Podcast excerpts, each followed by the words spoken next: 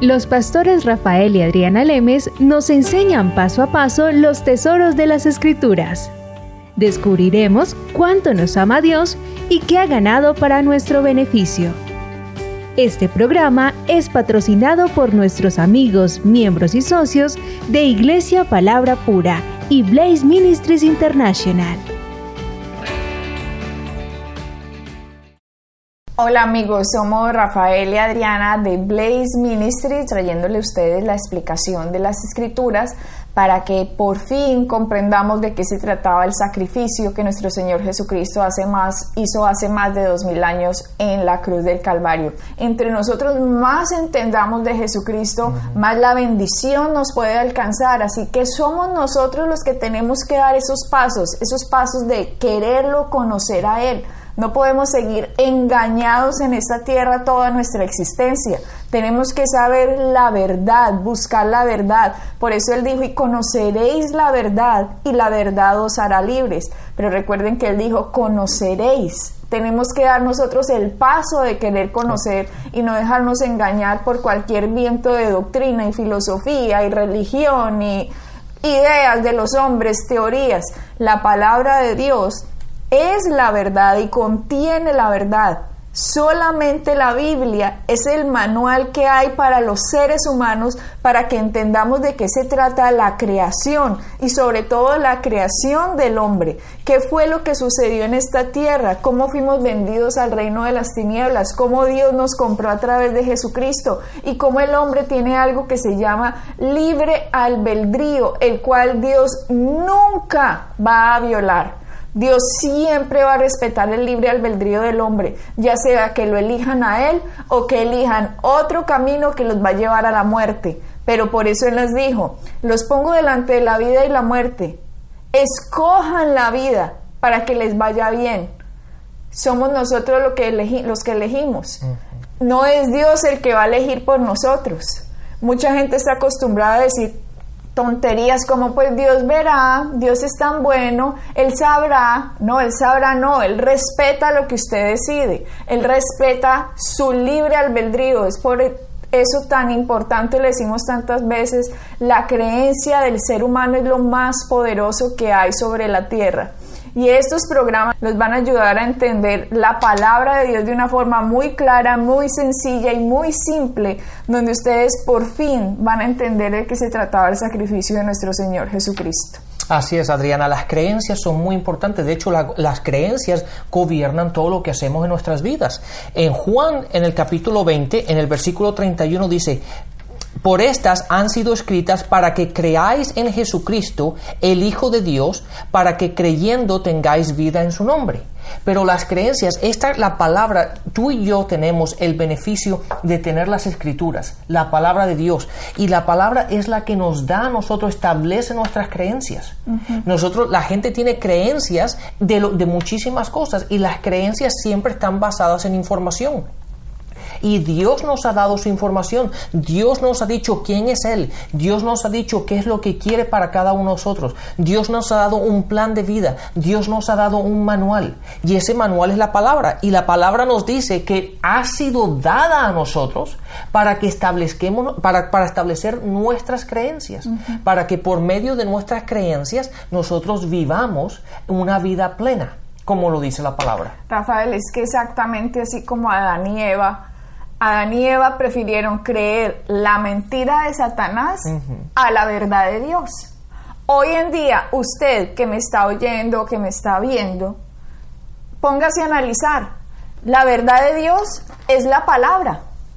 ¿Cuántas personas están decidiendo creer otra cosa y cualquier otra cosa no es otra verdad? Porque lo que sea contrario a la palabra de Dios es mentira. Otra cosa es una mentira que está engañando al hombre y lo está llevando a un mundo de mentira y el resultado va a ser muerte y muerte eterna. Porque la palabra dice, no ha sido dado otro nombre a los hombres en el cual ellos puedan ser salvos. Y hay gente hoy es, es ah, escogiendo nueva era, Dalai Lama, budismo, hinduismo, etcétera, etcétera, etcétera, etcétera, otros nombres diferentes al nombre de Jesucristo, que es el único y verdadero Dios. El resto son engaños del mundo de las tinieblas, disfrazándose, porque la palabra dice que el mismo Satanás se disfraza como un ángel de luz, hablándole a la gente de amor y de paz y de hacer bien al prójimo, pero desviándolos de Jesucristo. Exacto, simplemente un engaño. De hecho, la palabra, Adriana, en Juan 17, 17, la segunda parte de ese versículo dice, tu palabra, este es Jesucristo hablando, dice, tu palabra es verdad. No que contiene la verdad, pero es verdad en esencia. La palabra es verdad. Por lo tanto, no puede haber otra. Porque él dice que es, o si, si él hubiese dicho en tu palabra hay verdad, implicaría que hay otras palabras que también serían verdad. Pero todo aquello que sea diferente, que difiera de su palabra, de la Biblia, del manual que tú y yo tenemos para establecer nuestras creencias, implica que si es algo diferente a ello, no es verdad. Por lo tanto, tenemos que volver a la palabra, a lo que Dios ha dicho. Y su palabra, Jesús dijo, tu palabra es verdad. Así que todas estas cosas acerca de nuestro Señor Jesucristo, toda esta información que la palabra nos está dando, nos trae vida a nosotros si las comprendemos, si las entendemos, cambiamos nuestra creencia y la ajustamos directamente a lo que dice la palabra y por lo tanto nuestro camino se alinea al camino que Dios quería que escogiéramos. Y todo esto se hace por fe, porque la fe cree en lo que no ve, pero la fe cree que esto es verdad y Dios respeta eso en el hombre. Dios valora que crean a su palabra y el hecho de que creamos a su palabra dice, dice la palabra que a él le plació, plació salvar a los hombres por la predicación del evangelio. Por eso desde la antigüedad se le dio un anuncio a Eva, la simiente de la mujer le va a aplastar la cabeza a Satanás. Y ese anuncio desde el jardín del Edén fue seguido, repetido, anunciado por todos los profetas desde que Adán y Eva salieron del jardín del Edén. Desde esa época se le viene anunciando a todas las naciones, a todos los imperios, sea el imperio asirio, egipcio, griego, babilonio, Persia, el imperio que sea. En Israel estaba la palabra de Dios. Satanás era el dueño de todos los hijos que Adán tuvieran, porque por Adán entró la muerte a la tierra, porque Adán vendió su autoridad como hijo de Dios se la vendió a Satanás al unirse con Satanás. Y Dios, queriendo ayudar al hombre, envió su palabra, envió su palabra, diciendo, va a venir uno. Adán los ha vendido a la muerte, pero va a venir otro hombre que los va a comprar para vida. Hmm. Y para que eso sucediera, el mismo Dios se hizo hombre. ¿Cómo será que la palabra dice por cuanto tanto amó Dios al hombre. Si se han fijado, la palabra no dice porque Dios amó al mundo, dice por cuanto tanto, tanto. Ese tanto es que es un amor mucho más inconmensurable, innumerable, infinito, un amor que usted y yo no podemos comprender. Si la palabra dice porque de tal manera. Ajá que Dios amó al mundo de tal manera, dando a entender que no simplemente que lo amó, ay, te quiero o, te amo, no, pero de tal manera, de una manera más allá de lo que a nosotros muchas veces podemos comprender, de que el por qué Jesucristo vino a la tierra. Él, desde, desde, el punto de vista, nosotros analizándolo, podemos decir, pero Jesucristo estaba bien donde estaba. Y él sabía, de hecho, primera de Juan 3.8 dice que el propósito por el, por el cual Jesucristo vino, vino a morir en la cruz ¿Qué te parece a ti sabiendo que tú vas a venir con un propósito de ir a la cruz por algo que tú realmente no has hecho? Pero de tal manera que Él nos amó a nosotros, a su creación, a su humanidad, que Él vino a morir. A morir para podernos salvar. Un hombre nos metió en este rollazo que es Adán, y otro hombre nos iba a sacar de él, que es Jesucristo. La historia de la humanidad se trata de estos dos hombres, del primer Adán y del último Adán. Toda la raza humana viene del primer Adán.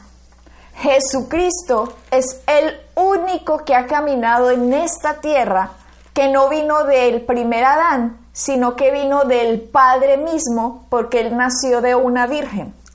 Y el hecho de que él haya nacido de una virgen lo hace ser el único libre que ha caminado en medio de todos los esclavos que éramos nosotros, vendidos al reino de las tinieblas.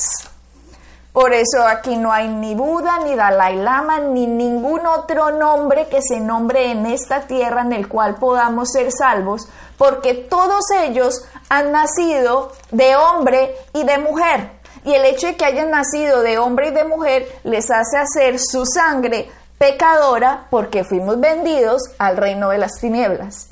Jesús es el único que ha nacido de una virgen, lo cual lo hace libre de esa naturaleza de pecado a la cual fue vendido Adán y Eva. Y fuera de que nació libre, Satanás trató de tentarlo también como tentó a Adán y Eva. Porque Satanás tentó a Eva con engaños. ¿Y qué sucedió? Ellos, en su naturaleza perfecta que tenían, en su libre albedrío, escogieron la mentira de Satanás. Pero ahora Jesucristo, en su naturaleza perfecta, Satanás dice la palabra que lo tentó en todas las cosas, mas sin pecado, dicen las escrituras. Jesucristo nunca pecó, porque en su libre albedrío, Jesucristo escogió hacer la voluntad de su Padre. Y Dios sabía, la única forma en que yo puedo ayudar al hombre de lo que el primer hombre causó es que otro hombre pague por ellos lo que él hizo. Exactamente. Y date cuenta, Adriana, que Jesucristo fue tentado. Mucha gente piensa que Jesucristo, como era perfecto, como que tenía una sangre que no era una sangre caída del hombre, que era uno eh, era un hombre perfecto. La gente dice, bueno, él realmente realmente no hubo tentación, pero la palabra dice que él fue tentado de la misma manera como somos tentados todos los hombres. Y date cuenta que para que él haya sido tentado, él tuvo que tener libre, libre albedrío de la misma forma como lo tenemos tú y yo. Él tuvo la oportunidad de escoger bien o mal. Él tuvo la, oportunidad de escoger o tomo y sigo el engaño de Satanás o me mantengo en la verdad que conozco de, mi Padre. Él tuvo eso y de hecho Mateo, el capítulo 4 de Mateo, del Evangelio de Mateo, habla sobre todo eso, sobre todo ese aspecto en el que él fue tentado de la misma manera como somos tentados nosotros. Y cuando Jesucristo estuvo caminando aquí en medio de los hombres, dijo esta preciosa historia llena de conocimiento Rafael acerca del rico y Lázaro. Y ahí nos mostró qué es lo que estaba pasando con toda la humanidad que ha muerto. Porque el hecho de que se haya muerto, si ustedes recuerdan nuestro programa que los invitamos, porque ya lo enseñamos, uno que se llamaba Vida Eterna, que está en audio, ahí hablamos que todos los seres humanos su espíritu nunca va a dejar de existir. Así que todos los seres humanos que hayan existido en esta tierra se han dirigido a un solo sitio, antes de la cruz. Y ese fue el sitio que Jesucristo enseñó cuando mostró la historia del rico y Lázaro, que eso se trataron nuestros tres últimos programas, que el infierno estaba dividido en el paraíso, luego llamado seno de Abraham, o en el Seol, Hades o sitio de tormento y los dos se encontraban en el infierno separados por una cima. A este lugar se dirigieron todos los seres humanos antes de la cruz, sean del imperio que sean, de la época que sean después de, del 2000 antes de Cristo, el 3000 antes de Cristo, del 1000 antes del Cristo, del 500 antes de Cristo, lo que sea, se dirigieron allá. ¿Por qué? ¿Por qué no al cielo? Porque Adán le vendió la humanidad a Satanás. Y Satanás tenía algo que se llama el imperio de la muerte. Todo hombre antes de la cruz se dirigía o al seno de Abraham o paraíso o al Hades, Seol o sitio de tormento. Al Jesucristo venir nos está diciendo esto y nos está contando qué es lo que pasa con, con los humanos. Y también en esa misma historia que nos está diciendo, nos dice qué dividiría el uno del otro. El uno del otro lo dividían la creencia. Si creyeron el anuncio de Moisés y los profetas de aquel que iba a venir, que se refiere al Jesucristo, se dirigía al seno de Abraham o paraíso si lo rechazaban, si decían eso es mentira, yo tengo otro Dios, yo tengo otro camino, yo tengo un ídolo, yo me he portado muy bien, yo tengo cualquier otro nombre diferente a ese que va a venir, la verdad de la palabra le mostraba que su camino era muerte. Él no lo creyó, él no lo creyó. Mucha gente, Rafael, mucha gente cree que como yo tengo libre albedrío, yo puedo escoger también la consecuencia de mi libre albedrío. Hmm, interesante ese punto. Y no es así. Yo en mi libre albedrío puedo escoger, voy a poner mi mano en la candela. Pero mi libre albedrío no me deja escoger la consecuencia que es, pero no me voy a quemar. Muy buen punto ese. y la gente cree que eso es lo que le va a pasar. Y eso no es lo que le va a pasar. Usted puede escoger lo que quiera, lo que se le venga en su gana escoger, lo puede escoger. Pero la consecuencia de lo que usted elija, eso usted no lo puede escoger, ni lo puede elegir. Lo va a elegir las leyes ya impuestas en el universo por el mismo Dios. Y si usted en su libre albedrío escoge no escoger al elegido de Dios, que es Jesucristo, Usted no puede elegir la consecuencia que es y me voy a ir con Dios a pesar de no escoger a Jesús. Exactamente. Entonces, lo que quiere, lo que estamos al punto que vas es muy, muy interesante el punto ese, no lo había pensado viéndolo de esa forma, porque la gente piensa que viviendo, viviendo correctamente o haciendo lo que ellos consideran bien y no escogiendo a Cristo, sino simplemente viviendo una vida correcta, haciendo buenas obras, etcétera, etcétera, la gente piensa que con eso pueden conseguir lo que, lo que tú y yo llamamos la salvación, el ir al cielo. Pero no es así.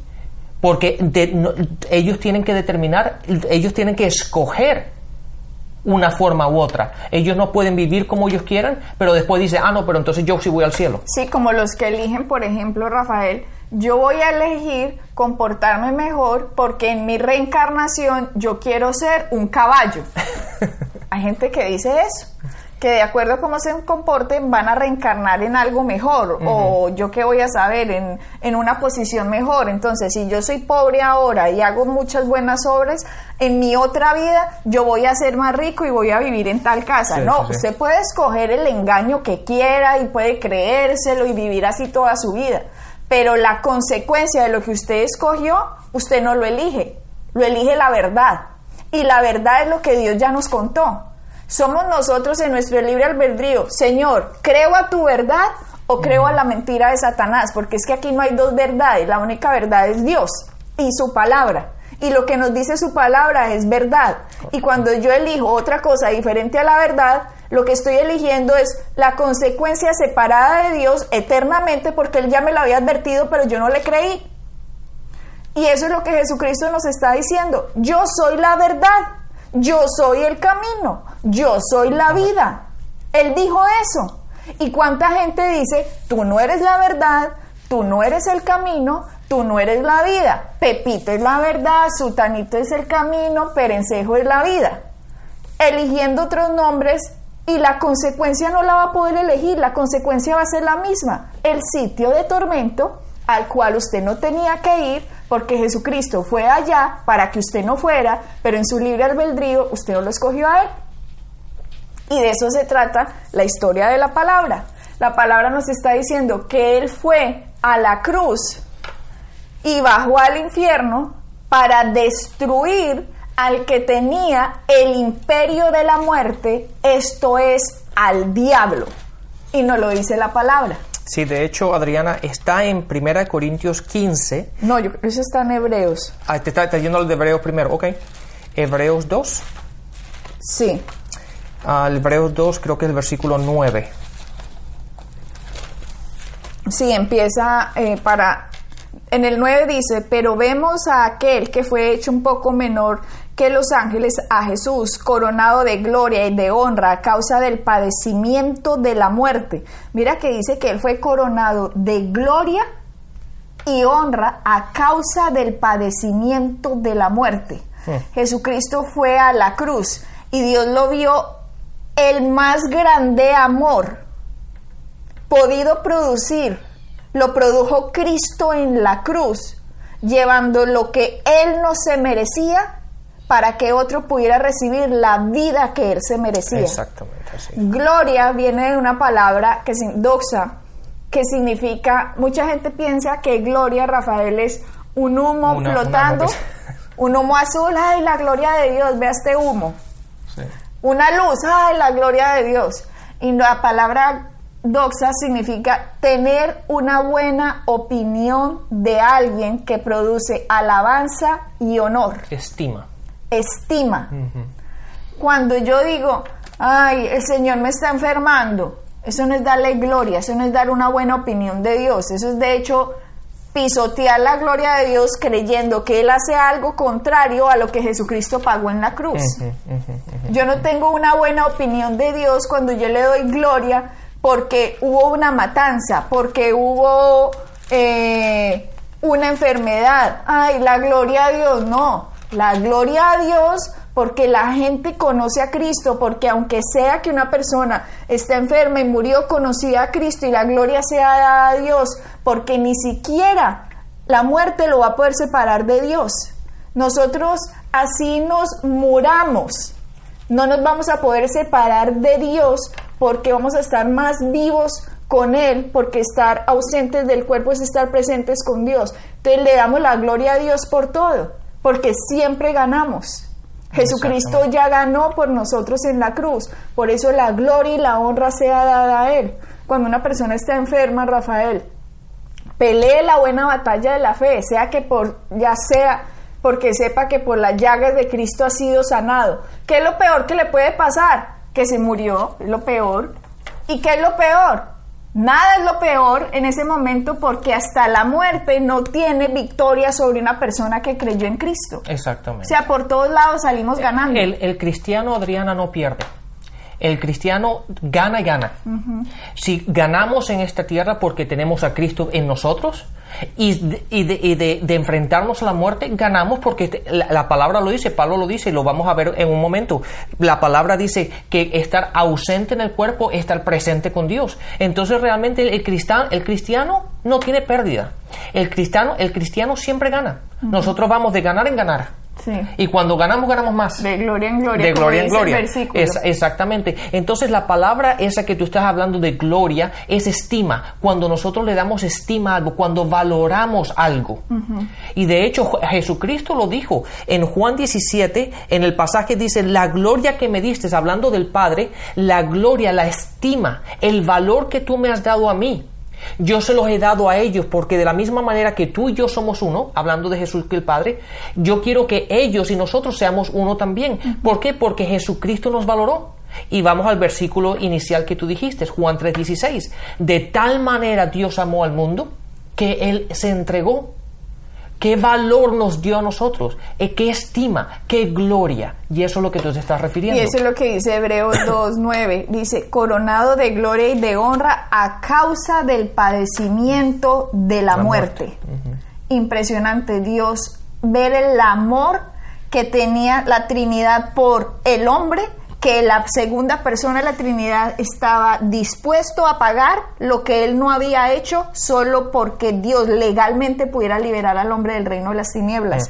Y dice aquí que le dio gloria y honra a causa del padecimiento de la muerte para que por la gracia de Dios, Jesucristo, está hablando de Jesucristo, gustase la muerte por todos impresionante. Jesucristo fue a la cruz y gustó la muerte por los seres humanos que creyeron en él, en el anuncio del que iba a venir antes de la cruz, y gustó la muerte por los que iban a creer en él después de la cruz. Y él gustó la muerte por usted y por mí, por nosotros, para que usted y yo no probemos la muerte. ¿Cómo así? Eh, y esto es, okay, ¿cómo así que no probemos la muerte? Esperen, le leo este versículo, el Hebreos 2, 14.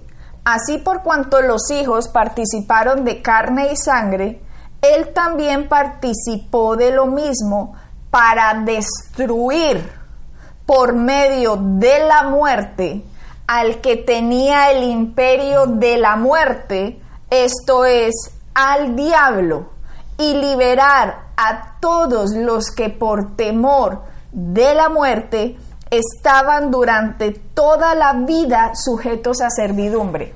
Adriana, ¿qué otro Dios que la gente dice, qué otra, qué otro seguidor, qué otro Dios como la, la gente que sigue otras religiones, qué otra persona ha hecho lo que Cristo ha hecho? Nadie. Nadie. Y todo el mundo, no, es que este dijo esto y por eso yo lo sigo, esto es lo que yo creo. Pero ¿qué, ¿qué otra persona ha hecho lo que Cristo ha hecho? ¿Qué otra persona ha ganado por medio de la muerte la resurrección? ¿Quién ha hecho eso? Nadie. ¿Qué otro Dios está con vida hoy día aparte de Jesucristo? Ninguno. Ninguno.